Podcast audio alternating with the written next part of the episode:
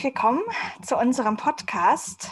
Ähm, ja, wir wollen heute unsere erste Folge aufnehmen. Mir gegenüber sitzt Jamal und ja, wir wollen ähm, in die neue Folge einsteigen mit einem äh, wichtigen Thema und zwar, welche äh, Serien haben uns äh, in der letzten Zeit geprägt, vor allem während der Pandemie. Also, ähm, welche Serien und Filme haben wir so gesehen während der, während der Pandemie? Und genau, darüber wollen wir heute sprechen. Genau, auch Hallo von mir nochmal. Genau, ich freue mich sehr. Ich habe mega Bock drauf und ich bin sehr gespannt.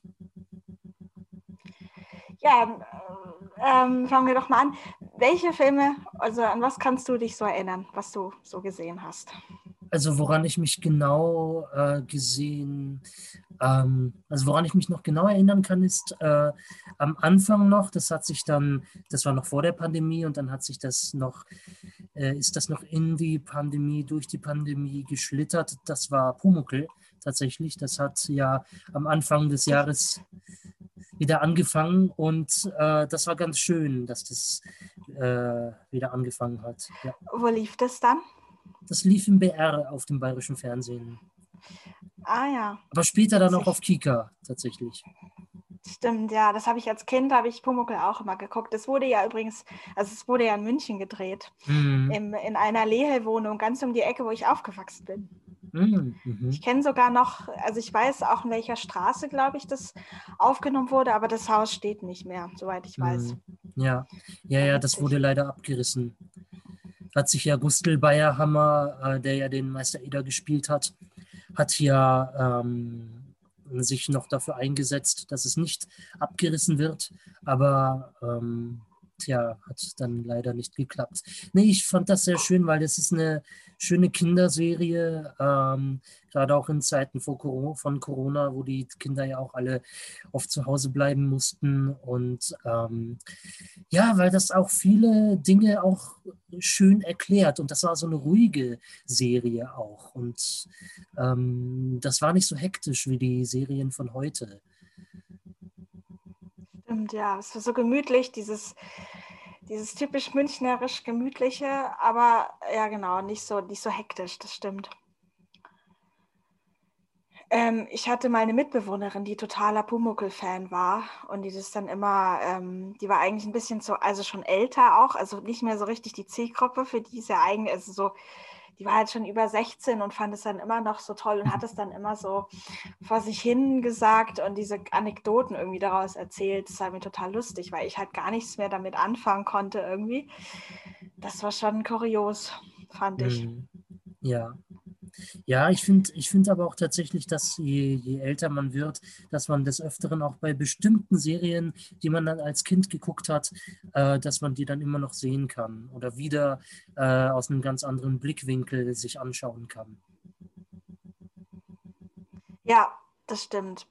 Ich finde es gerade immer spannend, wenn man halt Serien hat, die man dann als Kind einfach schon kannte und, ähm, und die dann ähm, ja, wieder entdeckt, was man einfach, wenn man jetzt mit einem anderen Blick drauf, drauf schauen kann und es viel Erwachsener sieht, aber irgendwie ähm, das nochmal so, aber man hat das vertraute Gefühl trotzdem mhm. dabei. Ja, ja, und es werden da einfach wundervolle Werte einfach auch äh, beigebracht. Ne? So gut und falsch, ne? das darf man nicht tun und warum darf man es nicht tun? Da muss es ja dem Pumuckl erklären, äh, da, dass er keinen Unstill, Unsinn anstellen soll oder warum er keinen Unsinn anstellen soll, damit er ihn nicht mehr anstellt. Und ich finde, da können sich Eltern heute immer noch viel von abgucken. Ja, das stimmt. Wie war das, das bei dir? Das, woran, woran ähm, kannst du dich als erstes in diesem Jahr erinnern? Ja, also einer der ersten Filme, die ich tatsächlich gesehen habe, ähm, das war noch kurz, das war mein letzter Film, bevor die Pandemie losging. Mhm. Das war im Januar, oder nee, eigentlich eher während den Weihnachtstagen habe ich ähm, als Hitler das rosa Kaninchenstahl geschaut im Kino. Mhm. Ähm, das ist ein, ich weiß nicht, ob dir das was sagt. Ich habe das Buch hier irgendwo im Regal stehen, aber Echt? noch immer, ja, ja, aber ich habe es noch immer nicht gelesen. Also, Ach, sowas. ja, ja, ich, habe, äh, ich fand den, ich fand den Titel total geil äh, und dachte mir so, sowas muss man einfach im Regal haben. Und äh, seitdem ist das ein toller Staubfänger. Und äh, dann kam irgendwann der Film raus, was aber immer noch kein Anlass für mich war, es zu lesen. Und äh, ja, weder den, den Film Film geguckt, nein, auch Ah, nicht. okay. Ja, ich will jetzt auch keine Spoilerwarnung rausschicken für alle, die es noch nicht gesehen haben. Also ich meine, ich will eine Spoilerwarnung raus. Will ich das oder nicht? Das ist ja die Frage. Ähm, also ich verrate mal so nicht viel von dem Film. Ähm, aber also es geht ja äh, um diese Hitler-Geschichte und ähm, das war auf jeden Fall den, der Film, den ich zuletzt im Kino gesehen habe, bevor sie dann alle geschlossen haben und ähm, bevor das dann richtig losging. Ansonsten beschäftige ich mich halt viel mit, auf Netflix schaue ich halt viele Serien und ich habe mich ähm, Anfang März, also es war genau äh, Ende März und zwar eine Woche bevor das mit, oder ungefähr in der Zeit, als es dann mit dem Lockdown losging. Als Mhm. alles geschlossen hatte, habe ich mir den Finger verletzt und musste dann, ähm, ja, meine Mama musste dann zu mir ziehen, weil sie Mhm. dann, ähm, weil sie mir halt helfen musste, so, ähm, Mhm. weil ich eben kaum mehr zurechtkam wegen dem, wegen dem Finger und musste dann, äh, und, und da haben wir in der Zeit tatsächlich die Serie Rain geschaut. Oh, kenne ich nicht. Was ist das? Das ist eine ähm, so, also es ist eine historische Serie und es geht, äh, es geht um Maria Stuart. Ganz Mhm. einfach. Also um, um die schottische Königin, die, die zeitgleich mit ähm, zur Elisabeth I. Äh, gelebt hat, die Cousine quasi war von ihr. Ähm, und es geht quasi darum, wie sie, ähm, also die Mary Stuart ist ja als Kind in Frankreich aufgewachsen, wurde dann wieder weggeschickt und kam dann als Jugendliche um äh, wieder nach Frankreich, um ihren, um ihren Verlobten zu heiraten. Die wurden ja schon, glaube ich, mit sechs oder so verlobt. Mhm. Und, ähm, und die Serie beginnt da, wenn sie an der Stelle, wenn sie wieder in die, ähm, wenn sie wieder nach Frankreich kommt. Mhm. Und, ähm, und quasi, also sie, sie ähm, quasi um ihr Leben als zukünftige Königin zu beginnen. Und das, es gibt vier Staffeln von der Serie und die ist sehr, relativ modern erzählt. Also sie ist zum Beispiel mit moderner Musik unterlegt, teilweise. Also mit und- Popmusik oder? Mm, Ja, ja, mit Popmusik, mit, ähm, mit Musik, die, die man, ja genau, so, ähm, die wir auch im Radio manchmal hören, je nachdem, was halt passt. Und ähm, ähm, aber natürlich ist sie von den Kle also die Kleider, die, das Kostümbild, das Bühnenbild, das ist alles relativ ähm, ja, historisch halt. Und ich mag halt die Hauptdarstellerin ziemlich gerne. Die spielt es total cool. Es, äh, es ist, ich muss sagen, ein kanadischer Cast, sowohl Mhm. also aus Leuten aus Kanada als auch aus, ähm, ich weiß gar nicht, ob sie französisch sind oder, also weil es gibt ja die französische Seite von Kanada ja auch. Mhm. Aber ich, nee, es ist auf jeden Fall eine englische, also auf Englisch die Serie. Ich habe sie auch auf Englisch geschaut. Ja, und damit haben wir uns halt beschäftigt. Ich wollte die Serie meiner Mama zeigen, Mhm. damals. Und Hat, haben sich das uns dann, hat, sie sich, hat sie sich das dann auch auf Englisch angeguckt oder? Ja, ja, ja. Sie hat sich das auch auf Englisch angeschaut. Sie macht es mir zuliebe meistens, weil ich es Mhm. nicht so haben kann mit dem deutschen, mit dem deutschen Synchron-Ding irgendwie. Also ich finde Berufsbild vom Synchronsprecher sehr spannend, aber ich kann diese Stimmen auf, also diese deutsche Stimmen auf fremde Gesichter nicht so vereint kriegen meistens. Mhm. Deswegen schaue ich es lieber auf Englisch an mit Untertitel. Ja, meine Mama hat damit geschaut auf Englisch mit Untertitel. Habe ich ihr manche Sachen auch erklärt, weil sie halt auch nicht mehr so fit ist in Mhm. Englisch so. Aber das hat ganz gut funktioniert. Mhm. Ja, genau. Also sehr empfehlenswert die Serie, wer sie noch nicht kennt. Und ähm, ja, gut, man muss sich halt, man muss das halt mögen. So, es ist ein bisschen so, also mögen diese Art von so eine historische Serie und äh, die Figur, weil nicht jeder will sich, also weil das ist einfach auch schon wahnsinnig lang her. Ich meine, die ist jetzt seit 500 Jahren schon tot und Mhm. äh, das ist einfach wahnsinnig lange her. Eine andere Zeit. Man muss halt, glaube ich, so ein Typ für sein, um sich für sowas zu interessieren. So. Ja, gut, aber ähm, ja, Ja, gut möglich, weil es, es ist ja schon so, dass auch einiges an äh, historischen Sachen wahnsinnig krasse äh, Blockbuster waren. Also wenn ich an Troja erinnere oder vor ein, zwei Jahren, boah, wie hieß das nochmal? Ähm, äh, ich weiß es nicht mehr, aber die, die Hauptdarstellerin Olivia Colman hat damals, äh, hat damals den Oscar für gekriegt. Ähm, äh, irgendwas oh. mit Intrigen oder irgendwie sowas vor ein, zwei Jahren. Ich weiß nicht mehr.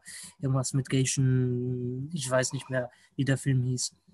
Ähm, ja, aha. Du guckst, du guckst viel Netflix also. Mhm, ich gucke hauptsächlich Netflix-Serien, ähm, eben weil ich es da immer auf Englisch schauen kann.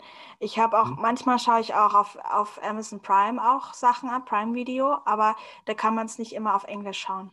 Mhm. Und mhm. bei Netflix ist es irgendwie einfacher. Das gefällt mir ganz gut. Mhm.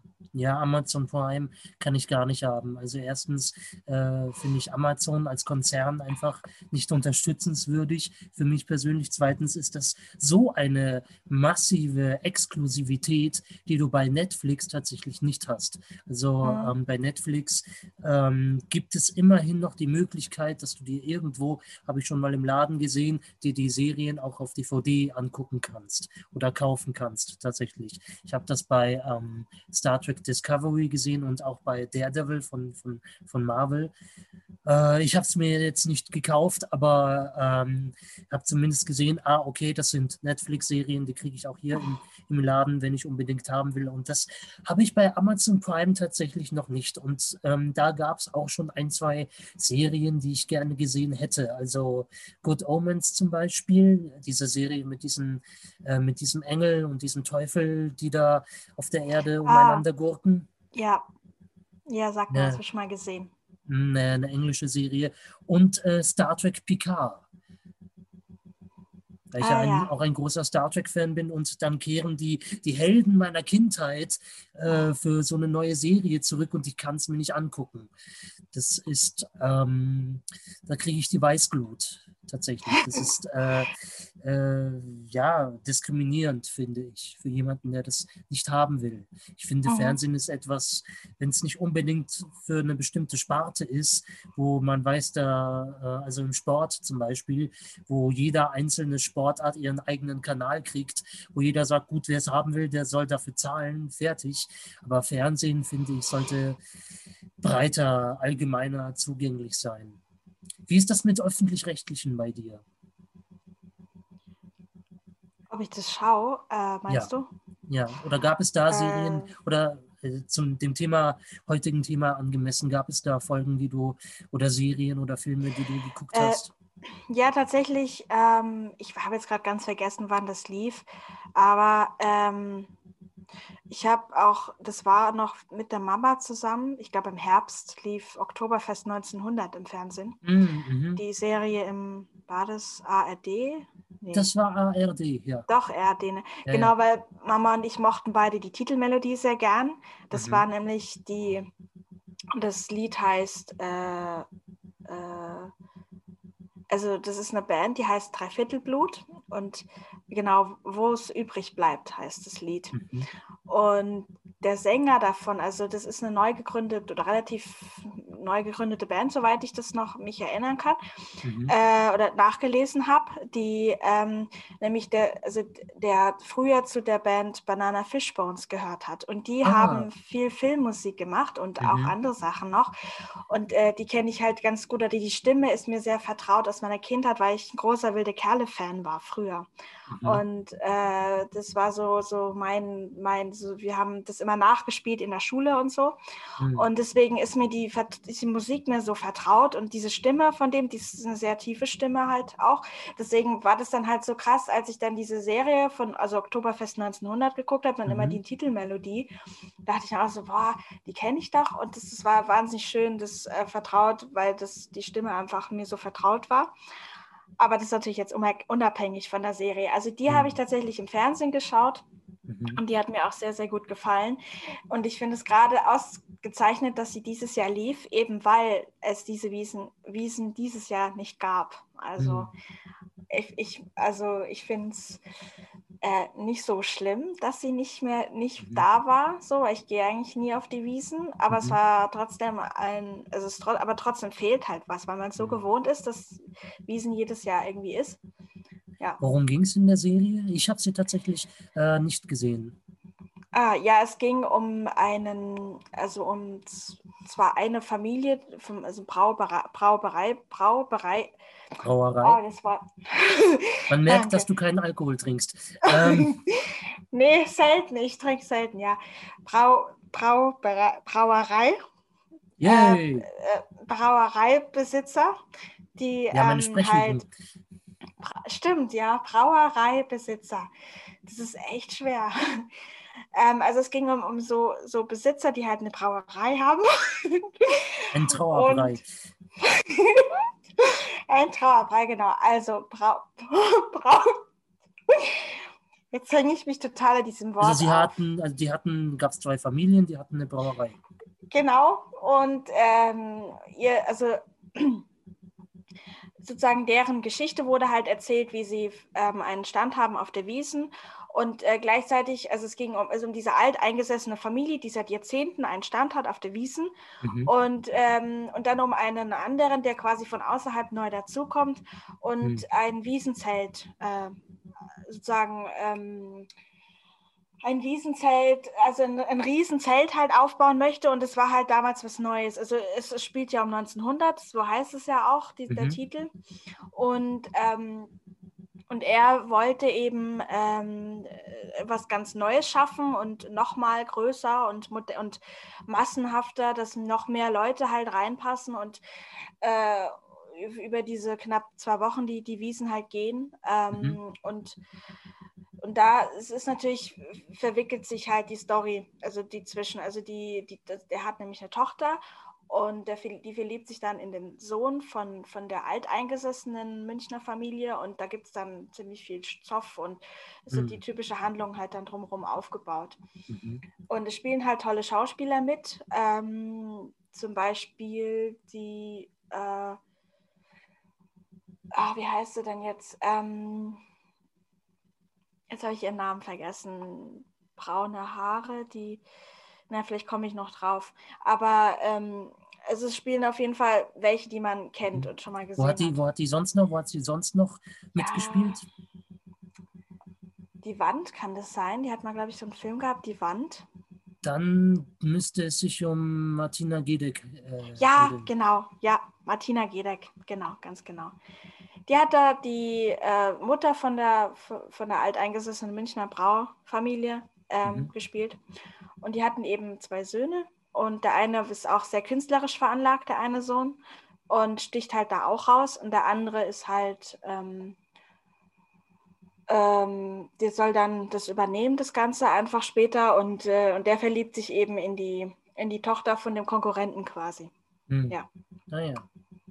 Geht das über mehrere Jahre oder hat das oder hat es einen relativ kurzen Nee. Handlungszeitraum? hat einen relativ kurzen Handlungszeitraum. Es spielt alles während dieser zweiwöchigen Wiesen, also Ah, ja. ungefähr, also z- vielleicht mehr oder weniger noch davor. Aber es viele geht nur um, ja, Wie viele Teile waren das noch ungefähr? Ich weiß es gar nicht mehr. äh, fünf, sechs, vielleicht sogar Waren sieben ziemlich Teile. viele, ne? Oder doch zehn, werden es immer mehr. Ich weiß es nicht mehr genau. glaube, so viele wie waren es viele. doch wieder nicht, aber es waren schon viele und ich glaube, bei mir waren es tatsächlich zu viele, um mich dann tatsächlich äh, für dieses Thema zu interessieren.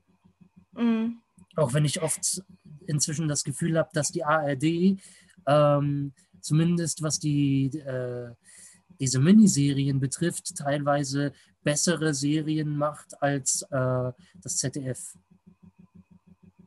ja, das kann wohl sein. Hast du mal in eine Serie äh, reingeguckt äh, und hast es dann aufgegeben, weil du gesagt hast, boah, um Himmels Willen? Oder nee, taugt mir lieber, taug, taugt mir doch nicht so?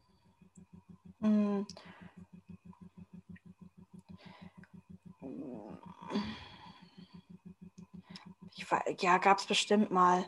Ich ähm, fällt mir jetzt aber gerade gar nicht ein. Gar kein Negativ, Negativbeispiel für dieses Jahr, beziehungsweise das, das letzte.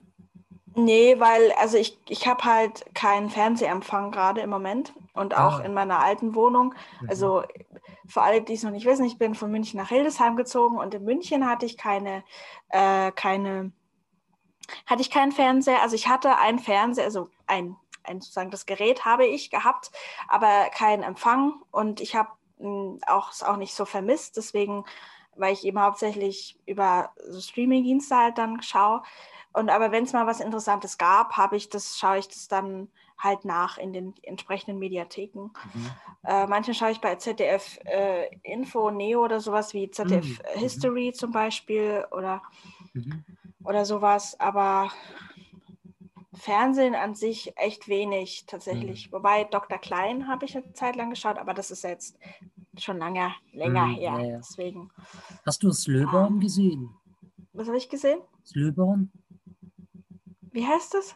Slöborn, das ist diese, Pandemie, äh, diese Pandemie-Serie gewesen. Nee, habe ich nicht gesehen. Das war, äh, ich habe die tatsächlich die erste Staffel durchgeguckt. Ähm, und die kam jetzt während der Pandemie auch? Die kam kurz nach der Pandemie, die wurde vor der Pandemie gedreht. Und es mhm. ging in, geht in dieser Serie um eine Pandemie.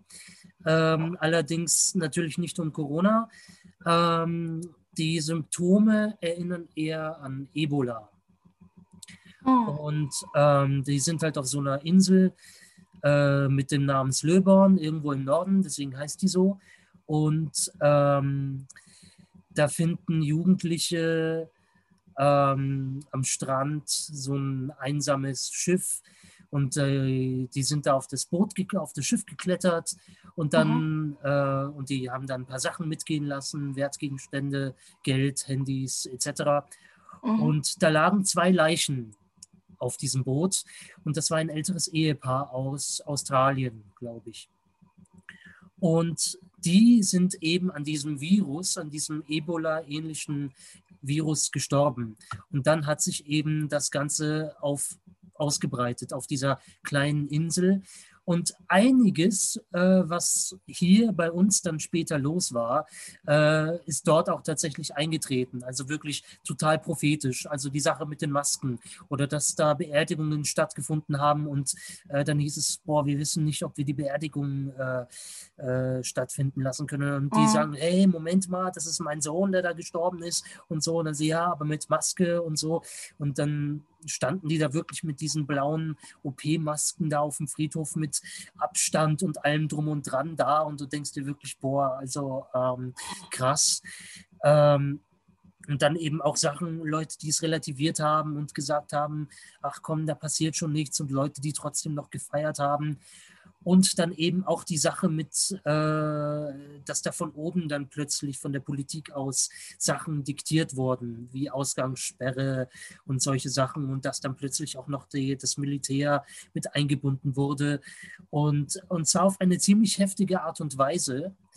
Ähm, und ähm, genau, die Protagonistin, hauptsächlich unter anderem auch Hauptprotagonistin ist eben so eine ähm, 16, 17 bis 20-Jährige ungefähr, ähm, die das im Laufe der Serie auch bekommt. Und ähm, dann stellt sich allerdings raus, ähm, sie ist immun dagegen oder kann ein Immunträger dagegen sein.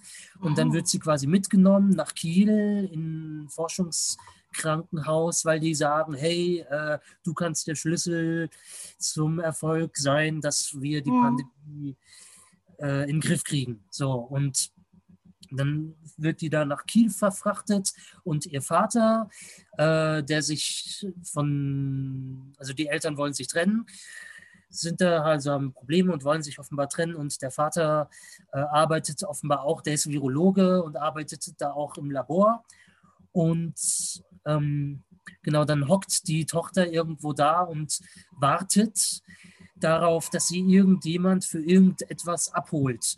So und nebendrin und äh, wird dann in so einen Raum geschoben und da sitzt gerade auch ein Mädchen und sagt, ja, zu mir haben sie genau dasselbe gesagt und ich sitze hier seit drei Tagen und kein Mensch kümmert sich. Und dann, und dann rennt die raus und ähm, kommt in ein überfülltes Krankenhaus, sieht da Zustände.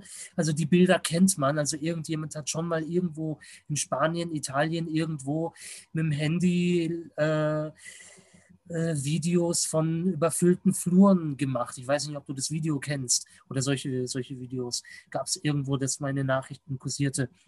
Und die hat das auch gemacht, äh, so, so ein Video. Und ähm, der Vater, der dann auch für diese Leute arbeitet, die sagt so, Moment mal, du kannst das Video da nicht veröffentlichen, äh, sonst herrscht hier die totale Panik, wenn du das machst. Und sie sagt, ja, aber ich meine, äh, das, das, die haben das nicht im Griff, äh, die, die, liegen da teilweise und äh, übereinander, haufenweise liegen da die Kranken und Toten rum und keiner kümmert sich und das Gesundheitssystem ist total überlastet, bla bla bla. Mhm. Und ähm, der Vater übernimmt dann quasi eine Vertuschungsaktion und löscht das Video von ihrem Handy. Äh, dann schafft sie es aber doch noch, das hochzuladen und äh, mhm. wiederherzustellen und lädt es ins Internet, veröffentlicht es im Internet. Mhm. Woraufhin doch eine Massenpanik äh, beziehungsweise eine Art von Widerstand, wie wir es hier auch haben, ähm, äh, sich entwickelt. Und teilweise wird aber schon, das wurde in der Postproduktion gemacht, äh, nachdem Corona dann kam, dass sie eben schon auf gewisse Dinge eingegangen sind. Zum Beispiel nachdem Trump, der ja Gott sei Dank weg ist und wir seit gestern zum Glück einen neuen Präsidenten in Amerika haben. Ähm, der hat ja diesen bescheuerten Vorschlag von wegen, wir könnten ja Desinfektionsmittel spritzen. Ähm, da, da hat dann tatsächlich irgendeiner in irgendeiner Szene komparsenmäßig irgendwie reingerufen, ja, und die Maßnahme und die Maßnahme und was kommt denn noch? Soll ich vielleicht jetzt noch Desinfektionsmittel trinken oder was? Das war eine direkte Anspielung darauf. Naja, auf jeden Fall ähm, ist es schon so, dass da von Regierungsseite, also natürlich, man muss sagen, das ist eine fiktive Serie, die vor der Pandemie geschrieben wurde, aber mhm. trotzdem der, der Schluss, ich weiß nicht, ob jetzt man es noch in der Mediathek äh, kriegt, aber auf jeden Fall wird dieses Mädchen, das da diesen Skandal quasi aufdeckt, äh, von den Behörden gejagt und alles Mögliche und ist dann selber auch noch schwanger und keine Ahnung was. Und ähm, auf jeden Fall geht das ganz, ganz komisch aus. Ähm, das wurde im März oder April ausgestrahlt. Zu einem Zeitpunkt, wo wir mittendrin waren. Nee, Quatsch, mhm. April, Juni, April, Mai, so in, in dem Dreh rum. Auf jeden Fall ganz am Anfang mittendrin. Und ich fand das eine unglaubliche Verantwortungslosigkeit, ähm, mit so einem Schluss diese Serie auszustrahlen. Es hätte eine schöne Serie sein können, aber so an und für sich gibt diese Serie, ähm, lässt Leute auf dumme Gedanken kommen, die ohnehin schon dumme Gedanken haben.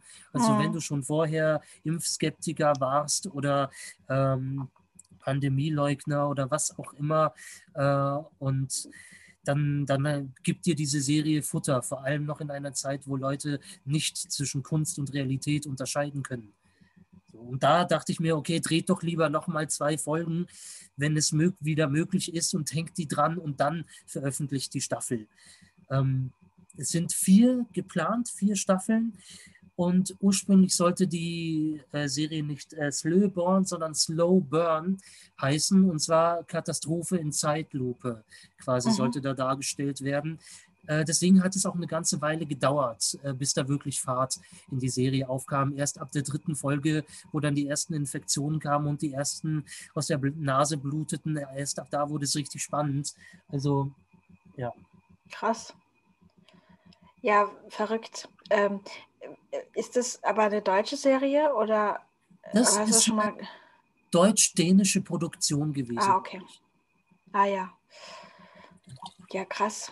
Also es macht mich schon neugierig. Ich bin mir nicht sicher, ob es dasselbe ist, aber auf Amazon Prime wurde auch mir was angezeigt von Pan. Das ist das. Ah nee, das ist was anderes, fällt mir gerade auf. Das ist ähm, ja. Pandemie heißt die Serie, aber die heißt ja anders, habe ich jetzt schon wieder vergessen. Ja, krass. Aber ehrlich gesagt, ich weiß nicht, ob ich dann, wäre, wenn ich gerade das schon miterlebe oder in dem also wir sind ja gerade immer noch mittendrin und waren es Mhm. ja dann auch schon im März, April, ob ich mir dann gerade in dem Moment auch noch was anderes also anschauen möchte, in dem es auch um eine Pandemie geht. Ich glaube, ich finde es eher im Nachhinein dann nochmal spannend, um zu, äh, so drüber, drüber zurück, daran zurückzudenken ähm, und das, die Serie quasi als so Beispiel herzunehmen, um sich wieder daran zu erinnern, wie das für uns war oder so, so in die Richtung. Ja, ich habe mir das tatsächlich angeguckt, deswegen so früh und gleich, ähm, weil ich mir gedacht habe, bevor ich noch, bevor ich es nicht mehr aushalte, bevor ich sage, boah, jetzt brauch, komm mir nicht mehr mit scheiß Virus und Corona und Pandemie und bla bla bla, ähm, Ja. dachte ich mir, weil es gibt tatsächlich auch Serien, die ich nicht gucke, weil es mir gerade zu viel wird. Also, ja.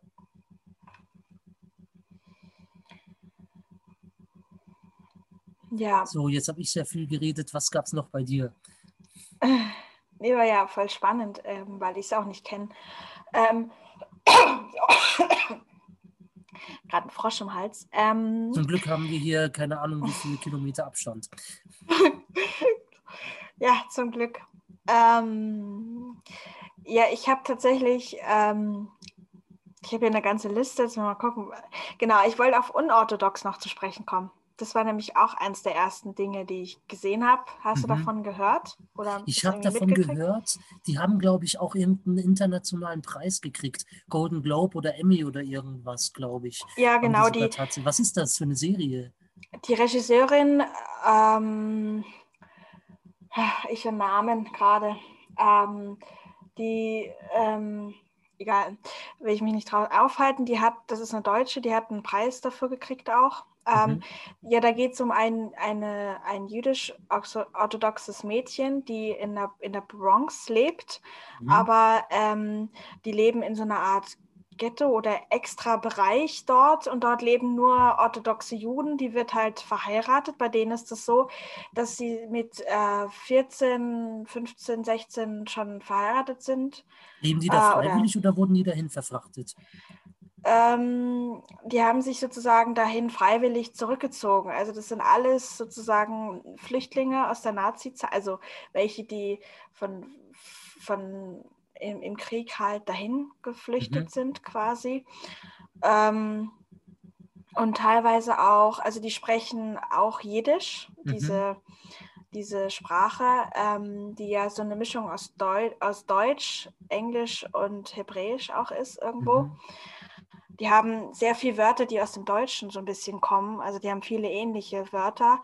Und dieses Mädchen, ähm, für die ist es so, ähm, also die wird dann, also die Handlung beginnt, wenn sie, ähm, wenn sie verheiratet werden soll. Mhm. Entschuldigung. Und, ähm, und sozusagen, das ist so, ein- so, ein- so richtig traditionmäßig. Ähm, die, die muss da vorher ein Bad nehmen, muss sich komplett die Haare abrasieren Mhm. und äh, muss dann natürlich auch die Haare dann bedecken und, und lauter so, so Schritte so. Ja. Und, ähm, und ist quasi dazu, also sie ist quasi dann eine Gebärmaschine. Also sie muss die Mhm. haben Mhm. quasi den sozusagen die das Gesetz oder nicht, also die haben halt die Vorstellung davon, dass man nur lebt, um die Kinder, um die Familie, um die Juden wieder aufzuholen, ähm, die äh, im, im Krieg gestorben, also die, Ah, die umgebracht wurden. Also da gibt es so einen Satz im, im, im, in der Serie, die auch irgendwie so, ja, wir müssen doch die sechs Millionen Juden aufholen. Mhm. Also, und äh, allein dieser Satz schon so. Ähm, ja, Wusstest du, dass es tatsächlich mal die, die, ähm, die Unternehmung gab oder die Idee gab, als Ausgleich dafür sechs Millionen Deutsche äh, zu töten? echt? Mhm. Wer hat das, wer hatte Ich weiß Idee? es nicht genau. Ich, ich, das gab es tatsächlich mal. Ähm, ich, ich weiß es gar nicht. Es, es gab noch eine andere Serie in, in diesem Jahr, äh, da erzähle ich danach. Da, die greifen die Idee tatsächlich auf. Aber jetzt erzähl du erst mal weiter. Okay, ähm, ja, also dann geht es quasi darum, dass sie dann ähm, aus dieser Ehe, sie wird halt ewig nicht schwanger, weil, weil sie das, ähm, weil, weil das erste Mal halt nicht klappt mit ihrem Ehemann. Also die, für die ist es ein totaler Kampf. Die kennen sich ja auch kaum ne? und Mhm. müssen da halt äh, versuchen, miteinander zu schlafen. Aber es kommt halt nicht dazu. Aber die Ehe wird halt auch einfach nur anerkannt, wenn es halt Kinder gibt und alle um in ihrem Umkreis. Ähm, sie hat natürlich aufgehört zu arbeiten und alle in ihrem Umkreis haben alle Kinder, mit zwei bis drei. Mhm. Und ja, und das hält sie einfach nicht aus und dann flüchtet sie nach Berlin. Und da Mhm. Ähm, trifft sie neue Freunde und äh, genau, da ähm, will sie auf eine Musikschule. Mhm. Und weiter will ich, glaube ich, von der Handlung gar nicht ähm, weitererzählen. Mhm. Ähm, sie ist Wann nämlich spielt also sehr äh, auch in der Jetztzeit. Ah ja. heute. Ah ja. Also es ist sehr modern. Es wurde 2019, glaube ich, gedreht. Aha. Oder genau. Und ähm, genau, und es, ähm, und es wurde, ähm, und genau, die Serie, ich muss dazu sagen, die ist auf Jiddisch teilweise. Also die ist Deutsch, Jiddisch, Mhm. Englisch. Also es Mhm. wird nicht übersetzt. Es ist nicht übersetzt worden. Man, man ähm, hört die ganze Zeit dieses Jiddisch und allein das Mhm. ist halt schon was Besonderes. Also die, die Personen, die Schauspieler, die da auch mitspielen, Mhm. die Schauspielerinnen und Schauspieler, die ähm, sind auch teilweise solche orthodoxen Juden und können Mhm. auch Jiddisch. Und für Mhm. die war das halt eine großartige Erfahrung, äh, einfach mal so eine Serie, auch, auch die Sprache allein schon, weil wer hat es denn schon mal bis jetzt gehört? Also ich zum Beispiel habe eine, eine jüdische Freundin, meine beste Freundin, Mhm. die ähm, deren Gro die Großmutter, die kann noch Jiddisch tatsächlich. Aber ansonsten, die stirbt ja total auch aus, die Sprache. Und allein Ja. deshalb ist es sich schon lohnenswert, weil es ist einfach nicht, nicht weit von, von, äh, von Deutsch entfernt. So. Mhm. Und äh, natürlich auch nochmal, also es ist nicht ganz deutsch, aber es, ist, es hat echt ähnliche Anklange, Anklänge. Mhm. Und es, es macht einfach wahnsinnig Spaß, ähm, das zu gucken. Es ist aber auch sehr dramatisch und ähm, auch brutal teilweise. Aber Mhm. es ist trotzdem, genau, das Ganze basiert auf einer wahren Begebenheit. Also Ui. es gibt die Person dahinter wirklich, die hat halt Mhm. eine Biografie geschrieben und auf dieser Biografie basiert die Serie. Mhm. Und ich versuche die ganze Zeit mich an die Regisseurin zu erinnern. Ich glaube, die heißt Maria. Ich google das mal nebenbei. Ja, ja. Es erinnert mich auch ein bisschen an äh, Handman's Tale. Ah, das habe ich, mal- hab ich auch schon mal gehört. Das war ein Buch aus den 80er Jahren von Margaret Atwood und äh, es wurde schon mal verfilmt, allerdings unter einem anderen Namen. Und Mhm. ähm, äh, der, der Report der Markt äh, heißt es auf Deutsch. Und seit, ich weiß gar nicht, wann die erste Staffel auf Tele 5 äh, veröffentlicht wurde, ich wollte mir die Staffel angucken, aber die kam mir leider zu spät. Und ähm, irgendwie war, ähm, konnte man nicht die ganze, konnte man das nicht, konnte ich es mir nicht richtig in der Mediathek angucken, was ich Mhm. gerne gemacht hätte. Also sehr, sehr dystopisch, dys, hoppala, äh, dystopische Serie. Hast du das gerade gehört oder? Nee, ich nichts Okay, gehört. gut. Ähm, dann, dann, dann war nichts. Gut. Okay. Ähm, alles klar, sorry. Ähm, äh, hat nur gerade bei mir geblinkt. Ähm, Ah, okay. und was. Ja, dystopische Serie, auch eben, wo, wo du gemeint hast, Gebärmaschine, allerdings eben auf eine sehr, sehr äh, evangelikalen, christlichen Art. Mhm. Und ähm, naja, genau, wie gesagt, ich habe das Buch nicht gelesen und die Serie nicht geguckt, aber ähm, das, das klingt schon sehr, sehr geil. Äh, hast, hast du den Namen? Ja, ich habe gerade gegoogelt. Äh, Maria Schrader hat die Regie geführt. Und die wurde Sagt auch mir sogar was. Also ich weiß aktuell, dass sie in einem Kinderfilm mitgespielt hat, den ich damals sehr mochte, Vorstadtkrokodile, da hat sie die Mutter gespielt, aber man kennt sie sicher noch aus tausend anderen. Ah ja, Deutschland 83, 85, 89 spielt sie auch mit. Das ist nämlich auch eine Serie, die ich während der Pandemie geschaut habe. Zumindest teilweise. Also die dritte Staffel habe ich nicht zu Ende geguckt, aber die erste und ersten, also die, die quasi Mauer, äh, Mauerbau Ja, ja. und äh, Thema der DDR, da spielt sie auch mit. Mhm. Stimmt, so- die, die hatten sie am Anfang auf RTL, glaube ich, gebracht. Oder seit 1 oder irgendwas. Ja, Äh, Und dann wurde es auf Amazon Prime äh, vertreten, also äh, veröffentlicht. verschoben. Mhm. Und verschoben. Und dann habe ich gedacht, ich schaue mal rein und fand es auch ganz spannend, aber die dritte Staffel, das war jetzt nicht mehr so meins. Mhm. Ähm, genau. Ja, da weiß ich noch, bei dieser Serie habe ich da auch ständig äh, Mama äh, gefragt, weil die halt die DDR mitgekriegt hat und diese Mhm. ganzen Sachen, ähm, so wie, wie, wie war denn das? Und weil ich mir, also ich finde krass, es ist zwar nicht mehr so lang her, aber es ist gerade für mich so schwer, das nachzuvollziehen, diese Ost-West-Teilung. Mhm. Äh, ich weiß auch nicht, mir fällt es wahnsinnig schwer zu akzeptieren oder zu irgendwie das halt, ja, irgendwie nachzuvollziehen einfach für mich. Was, was ich ja heftig finde, ist, dass Mhm. ja ähm, viele Widerstandskämpfer von damals, ähm, die ja, oder Menschenrechtler von damals, Bürgerrechtler, äh, sich heute ähm, hinstellen und äh, sagen, wir sind in einer Corona-Diktatur. Also Oh, ja. dieselben Leute, die damals gegen die DDR, äh, also wirklich, die, die, wir hatten ja, damals gab es einen, da kannst du deine Mutter mal fragen, das war der, das war der beste Freund von Wolf Biermann, das war ja dieser, das war dieser berühmte Liedermacher. Ähm, Mhm. der auch schon mal im Bundestag singen durfte. Ähm, und sein bester Freund, der wurde, glaube ich, verhaftet in der DDR und die Mhm. Bundesrepublik hat ihn für, für einen, ich keine Ahnung wie hoch, aber für einen ziemlich hohen Betrag hat die den aufgekauft. Das war irgendein Journalist war das und die hat den aufgekauft. Das war der beste Freund von Wolf Biermann und Mhm. äh, da gab es eine Reportage darüber, dass Wolf Biermann dann irgendwann auch oder so ein Bericht und hat dann gesagt so, boah, äh, furchtbar, ähm, geht nicht mehr zwischen uns beiden, weil der sich jetzt hinstellt und irgendwas von der Corona-Diktatur labert. Also schlimm. Aber gut, äh, da, darum Ja. soll es, ja.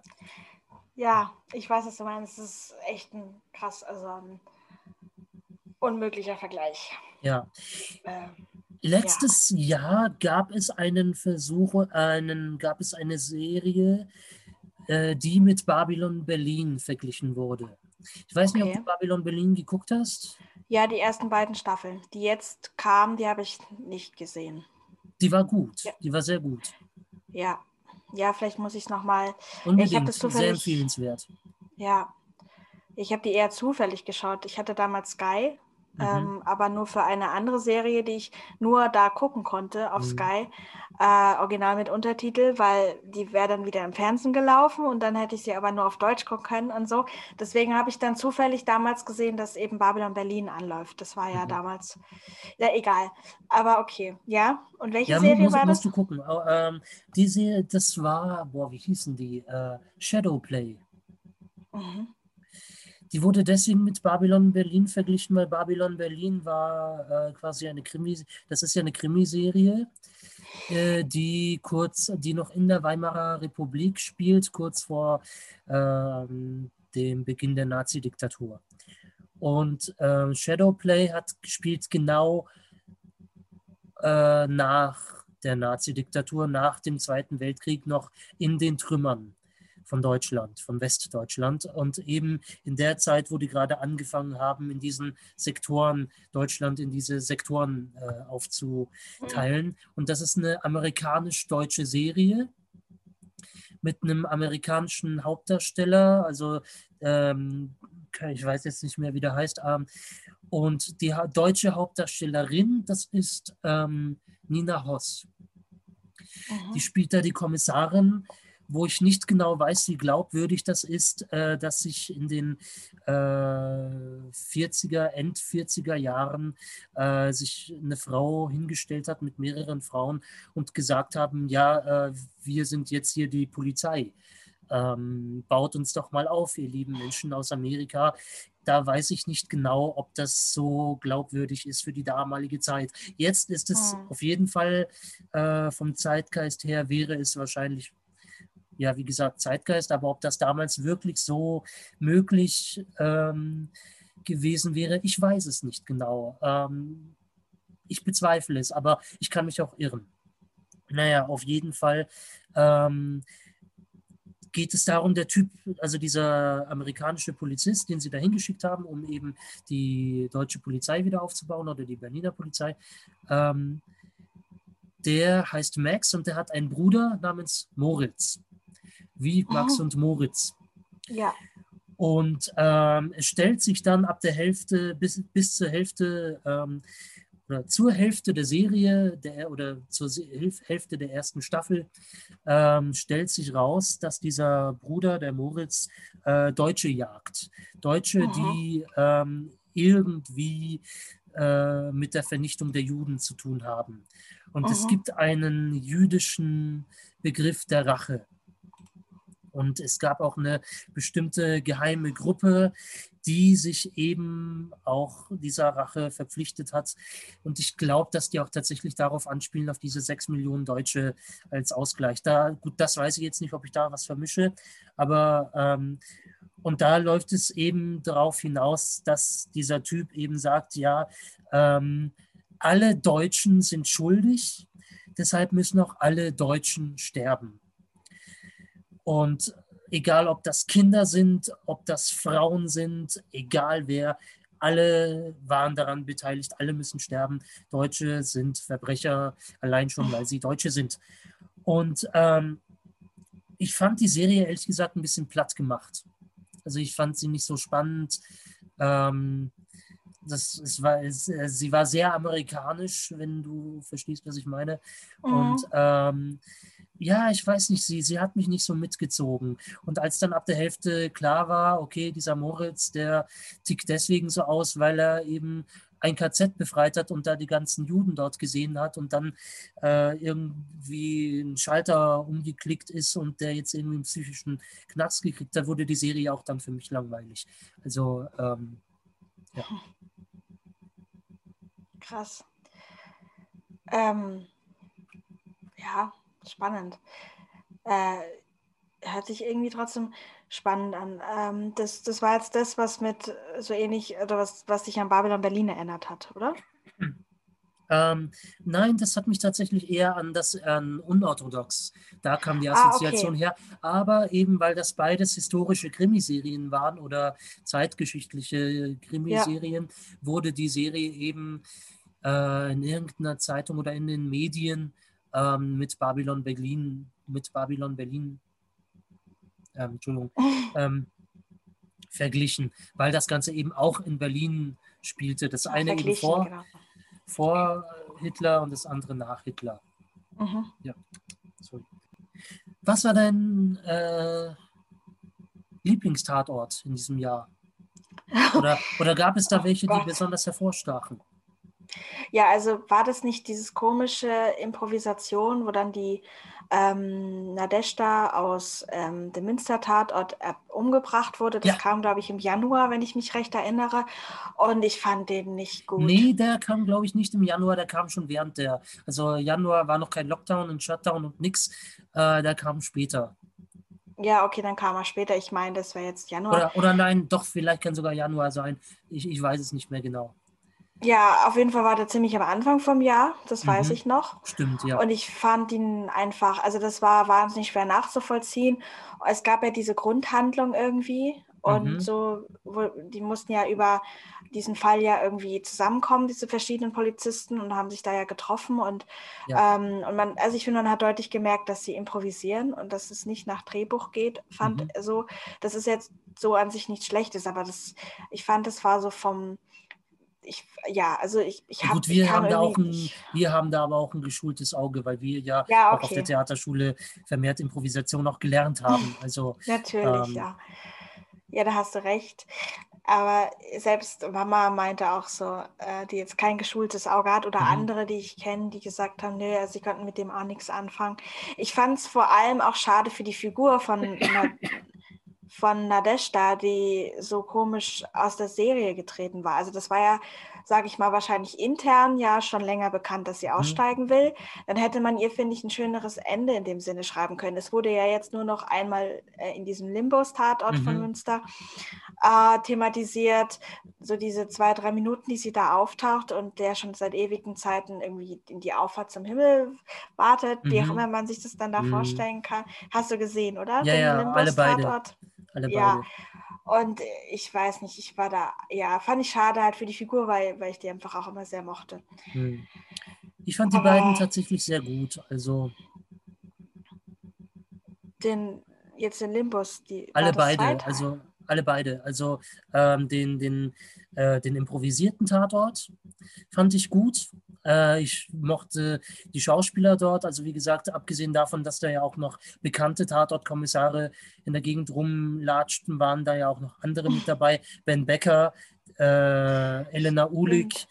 Ähm, äh, Nikolas Ovtjarek, der in der Pass mitgespielt hat, was auch eine tolle Serie war, die aber leider nicht 2020, deswegen reden wir darüber nicht.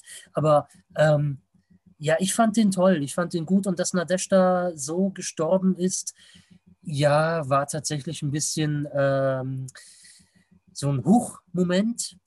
Aber ich fand das insofern spannend, weil ich da tatsächlich nicht wusste, ob das quasi ist wie irgend so ein ähm, Bergdoktor-Special, äh, so eine Winterausgabe beim Bergdoktor, die ja total für sich stehen und äh, worauf dann nie wieder Bezug genommen wird.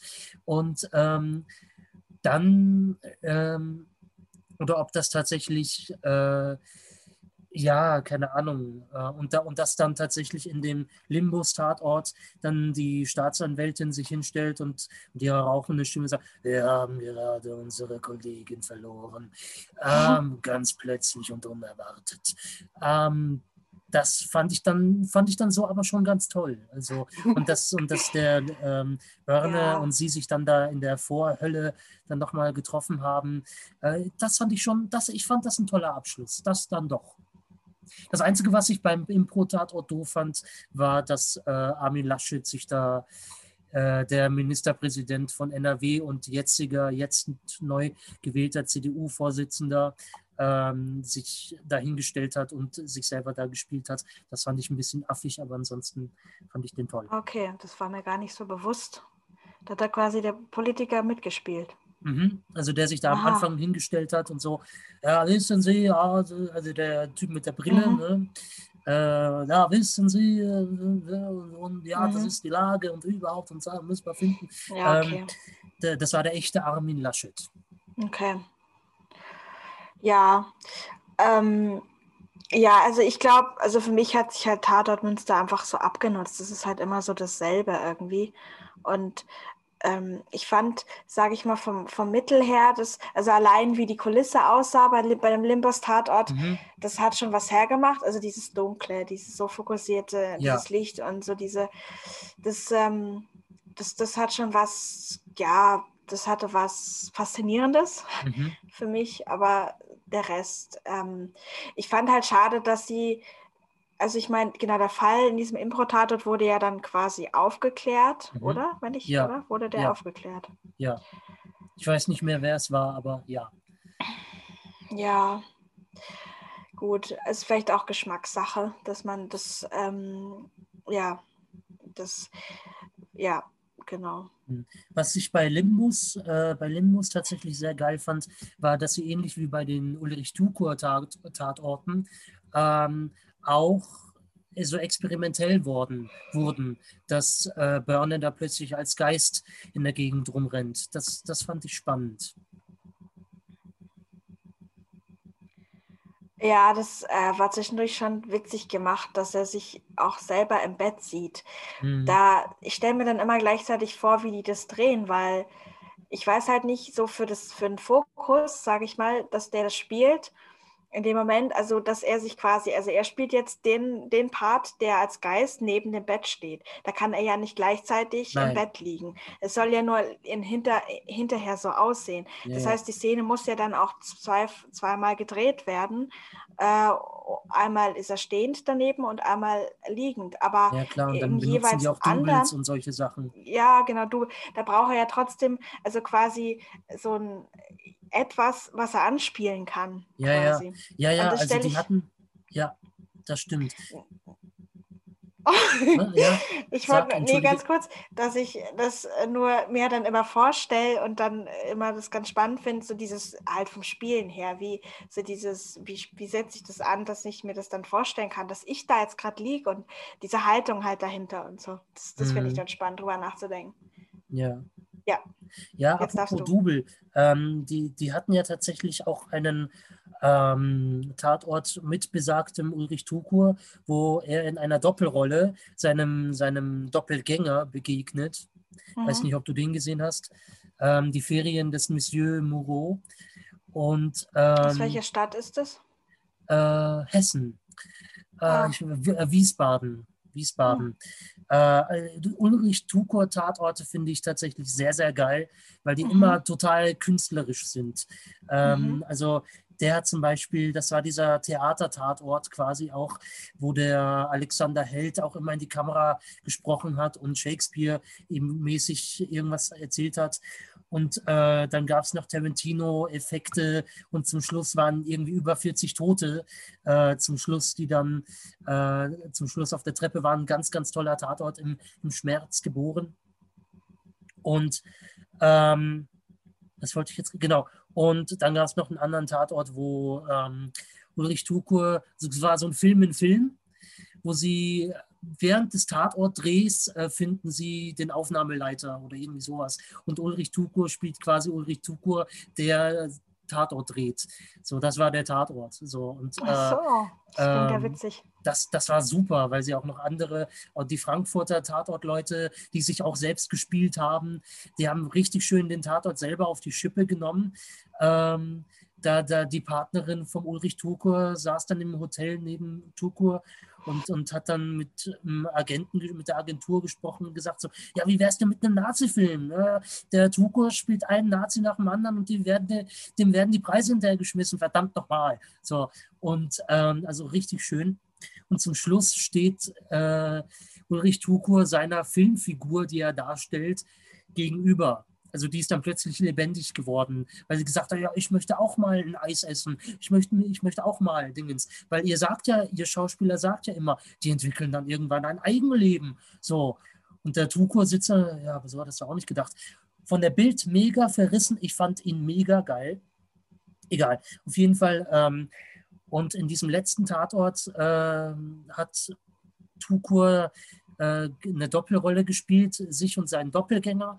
Und für die Szenen mit seinem Doppelgänger gab es tatsächlich auch ein Double, welches im Nachspann sogar benannt wurde. Also nochmal wirklich zum oh. Schluss nochmal und der und der als Ullis Double. Das fand ich schon sehr toll und sehr anständig und bemerkenswert. Hm. Die werden ja auch eher nicht genannt. Das war das ja zum ja das finde ich eigentlich immer seltsam irgendwie, dass sowas, oder vielleicht muss man darauf mal achten, aber in der Regel wird das sowas nicht genannt, wenn es ein Double gibt. Nö. Nee. Man ja, will ja spannend. nicht, dass man es herausfindet. So. Ja. Nee, ich schaue irgendwie grundsätzlich immer nur von, ähm, ich kenne ein paar Berlin-Tatorte, mhm. Münster und München. Das mhm. war's. Mehr mhm. schaue ich gar nicht. Ähm, so. Ich habe jetzt letztens aber den aus dort, war das Dortmund und München, die. Ja, den habe ich auch gesehen. Ähm, ja, ich habe ja immer den Eindruck, dass sich die Münchner Tatorte, das ist immer alles so wahnsinnig schleppend. Ähm, mhm. Ich schaue es mir nur gern an, weil ich gern wissen will, wo, wo ich was wie gesehen habe mhm. oder wo was gedreht wurde. Ich bin nämlich tatsächlich mal an einem Tatort Drehset zufällig vorbeigekommen, bevor mhm. ich, lange bevor ich nach Hildesheim gezogen bin, und zwar mit meiner ehemaligen Mitschülerin, der mhm. Melena, bin ich in ihrer Gegend, ähm, wo sie wohnt, äh, mit ihr da unterwegs gewesen, was ja in der Nähe auch vom Festspielhaus war mhm. und äh, also von, von unserer ehemaligen Schule quasi. Und ähm, und da, da bin ich in einem Drehset, sind wir an einem Drehset vorbeigekommen. Und ich habe das dann ähm, ein Jahr später in dem Tatort, die, oh, wie hieß der, also das mit, in dem der Amoklauf von 2016 nachgestellt wurde. Mhm, mh da ist der Ivo Batic für eine Sekunde lang durch den Tunnel gerannt, mhm. ähm, nachdem er, genau, also die haben den Täter versucht zu verfolgen. Ja. Und da sieht man eben, wie er da durch den Tunnel rennt. Und es war ein, zwei Sekunden im Bild. Und ich, mhm. ich bin mir ziemlich sicher, dass das der Ort war, den ich da damals gesehen habe. Ja. Ähm, da wurde nämlich auch gleichzeitig, weil also im, im Tatort weiß ich, das war die Szene, in dem er, in dem sie im Innenhof stehen und irgendwie irgendwie versuchen, ähm, genau, die haben gerade den Menschen, den, den Menschen gefasst, der da diese, der da mit, im Bus unterwegs war und mhm. wurde da quasi gerade, oder bin ich an der richtigen Stelle? Egal, vielleicht bin ich auch gerade ganz woanders. Aber auf jeden Fall diese Stelle, da ist dann eben so eine Unterführung, eine kleine. Und da, da bin ich dran vorbei und es war dann irgendwie total lustig, das dann für zwei Sekunden im Film zu sehen, im Tatort. Mhm. Ähm, genau. Aber ich bin nicht ganz von. Entschuldigung, von abgekommen von Mhm. der, äh, von dem Ursprungs mit aus Mün München Dortmund. Aber ja, was willst du sagen? Der Leitmeier ist ja schon tatsächlich ziemlich groß. Ja, schon. Naja, mit dem habe ich mich mal unterhalten. Ah ja.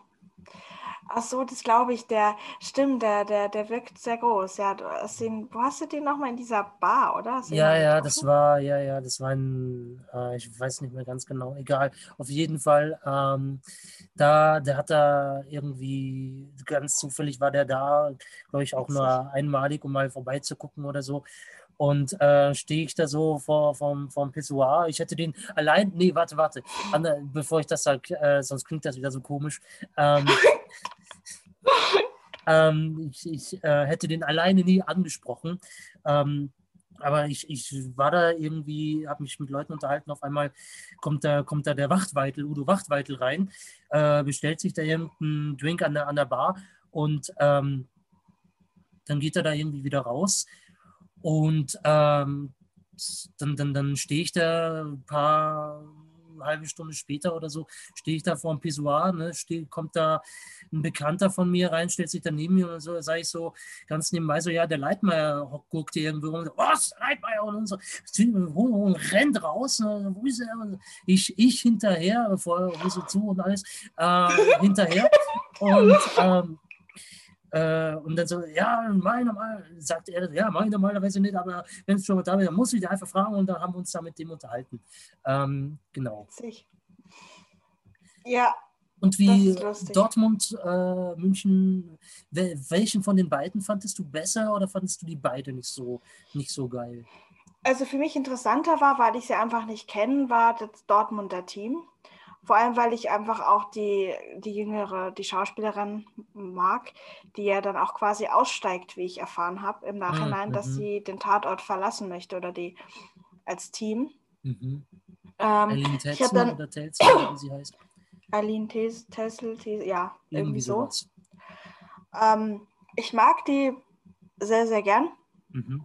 Ähm, und deswegen fand ich es spannend, weil es hat sich da halt aufgebaut. Das, der andere Teil, das war irgendwie so, ja, hat sich halt mal wieder irre gezogen und das, ja, also mich hat, muss ich sagen, die, die, die Tochter, die, die da mitgespielt hat, die Mhm. mit diesen krassen Locken, die hat mich schon auch ziemlich ähm, beeindruckt, wie sie Mhm. gespielt hat, so. Ja, Ähm, das fand ich im zweiten sehr bemerkt, also im zweiten Teil, aber ich fand den ersten, glaube ich, griffiger einfach für mich. ja.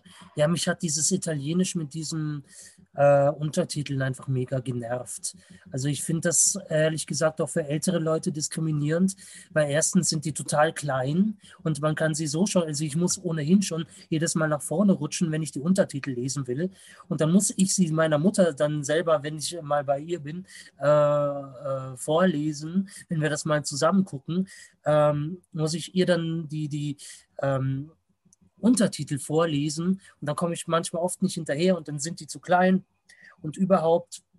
Und ja, ich weiß nicht. Also mich, mich nervt diese aktuelle Kultur äh, der Originalsprache in einem, in, im deutschen Film. Also ähm, ich weiß nicht, und dann sind die, und wenn die Untertitel wenigstens größer wären und nicht irgendwie nach einer Sekunde äh, gleich wieder weg wären, wäre wenigstens eine Sache. Aber generell weiß ich nicht. Ähm, vielleicht, keine Ahnung. Also mich nervt es tatsächlich. Okay, ja, kann ich verstehen. Ähm, Und generell aber auch bei vielen deutschen Filmen, die dann irgendwo anders dann, wo die dann plötzlich anfangen, Englisch zu reden oder in irgendeiner anderen Originalsprache und dann ähm, setzen die da mega klein die Untertitel drunter. Äh, das ist so, eine, so ein Phänomen, was zurzeit aufkommt. Ich finde das furchtbar. mm. Ja, das stimmt. Manchmal ist es wirklich ziemlich klein. Ja. Mhm. Was für ein Film oder welche Serie hat dir denn äh, während der richtig harten Lockdown-Phase oder während den Lockdown-Shutdown-Phasen denn ja Kraft gegeben? Gab es da Ähm. überhaupt was?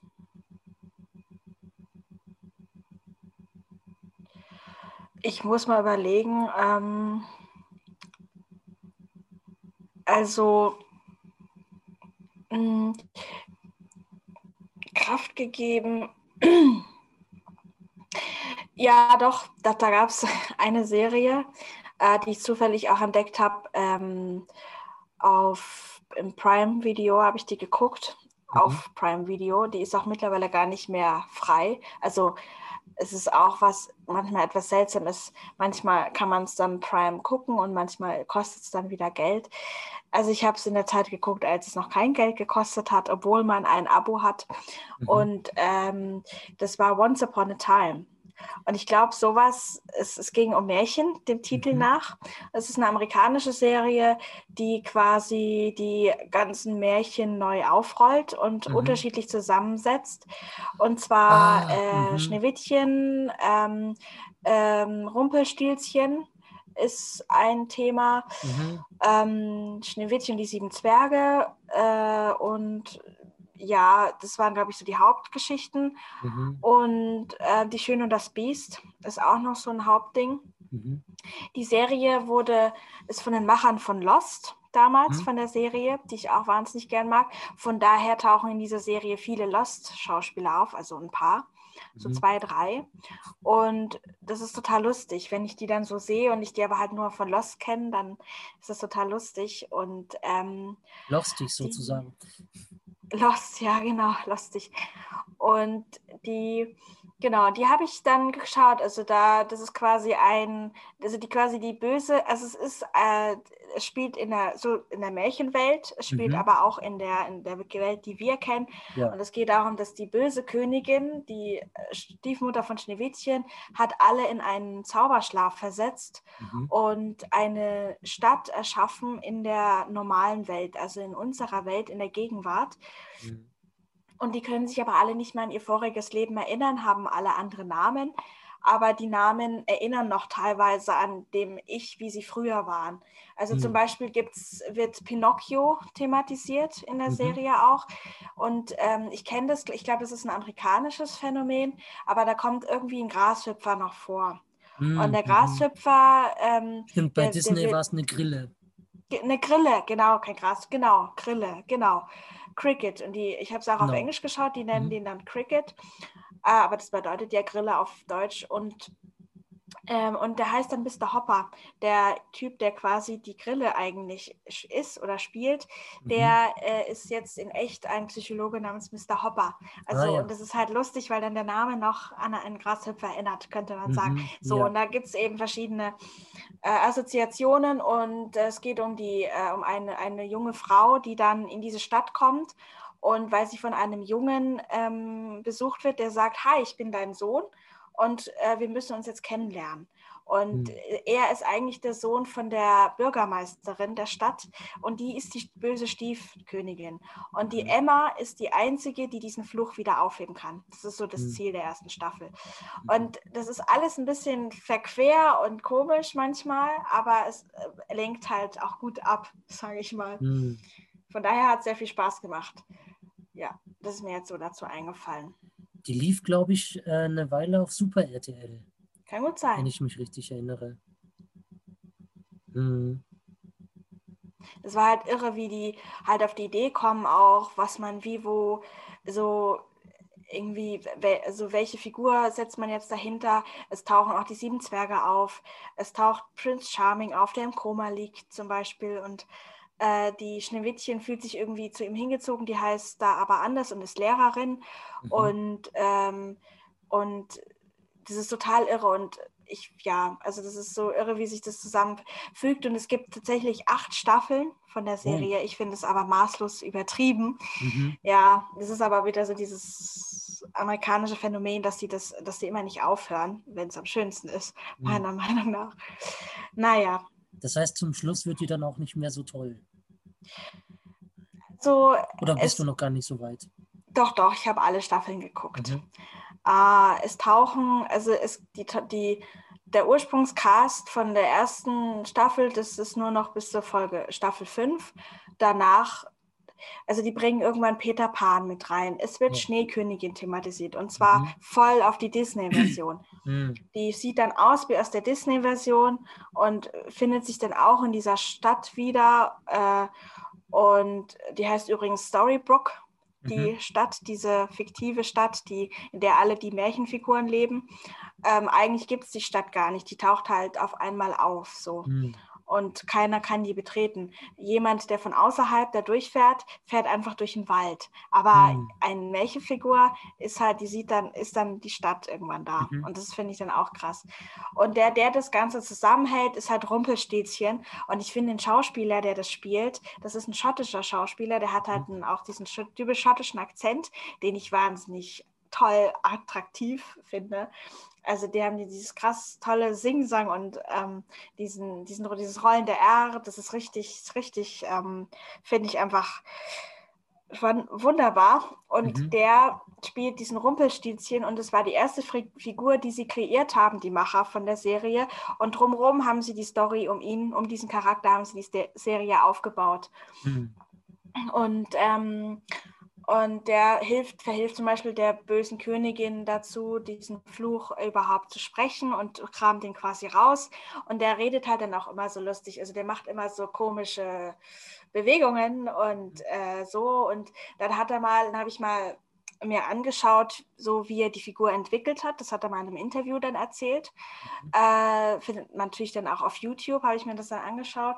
Und es war dann so lustig, weil er hat dann erzählt, er hat einen Sohn Mhm. Ähm, der ist sechs Jahre alt, also zu der Zeit war der Sohn sechs Jahre alt mhm. und der hatte so ein, der hat so Rumpelstilzchen, der Ton, das ist so leicht quäkig dann. Mhm. Und er hatte, der hat, um das zu entwickeln, hat er sich ein Beispiel an seinem Sohn genommen und hat ja. quasi die Figur so ein bisschen danach. Und das ist äh, so, so sich, ja, und ich fand es total witzig, äh, wie man darauf kommt, wie man die Stimme verändern kann weil die mhm. Gestik, Mimik war da, aber die Stimme hat noch nicht gepasst. Und es muss ja, ja irgendwie stimmig sein. Und ja. ja. also die Serie, die war für mich schon ziemlich, ähm, wo man sagen könnte, so fernab von Welt, dass man wirklich mal so kurz eintauchen kann und das drumherum gerade vergisst so ein bisschen. Mhm. Ja, und, cool. und du, hattest du da sowas? Ja, ähm, bei mir war es so, ähm, da, da gebe ich mir so ein bisschen auch die Schuld daran, wie Weihnachten letztes Jahr verlaufen ist. Ähm, weil meine absolute Lieblingsserie, äh, die ich mir während dieser Zeit auch angeguckt habe, das war, ähm, war, es ist und bleibt ähm, Highlander. Und ja. ähm, ich habe mir, ich weiß nicht, ich glaube während des Lockdowns, ähm, habe ich das online gefunden, die komplette Serie, alle sechs Staffeln in einer wundervollen Box. Und ähm, dann habe ich mir das gekauft, ich habe es mir bestellt und ich habe noch zu irgendeiner, in, zu irgendwem habe ich dann noch äh, hingeschrieben per SMS, juhu, ich habe sie, ich habe Highlander, die ganze Serie, Weihnachten darf ausfallen.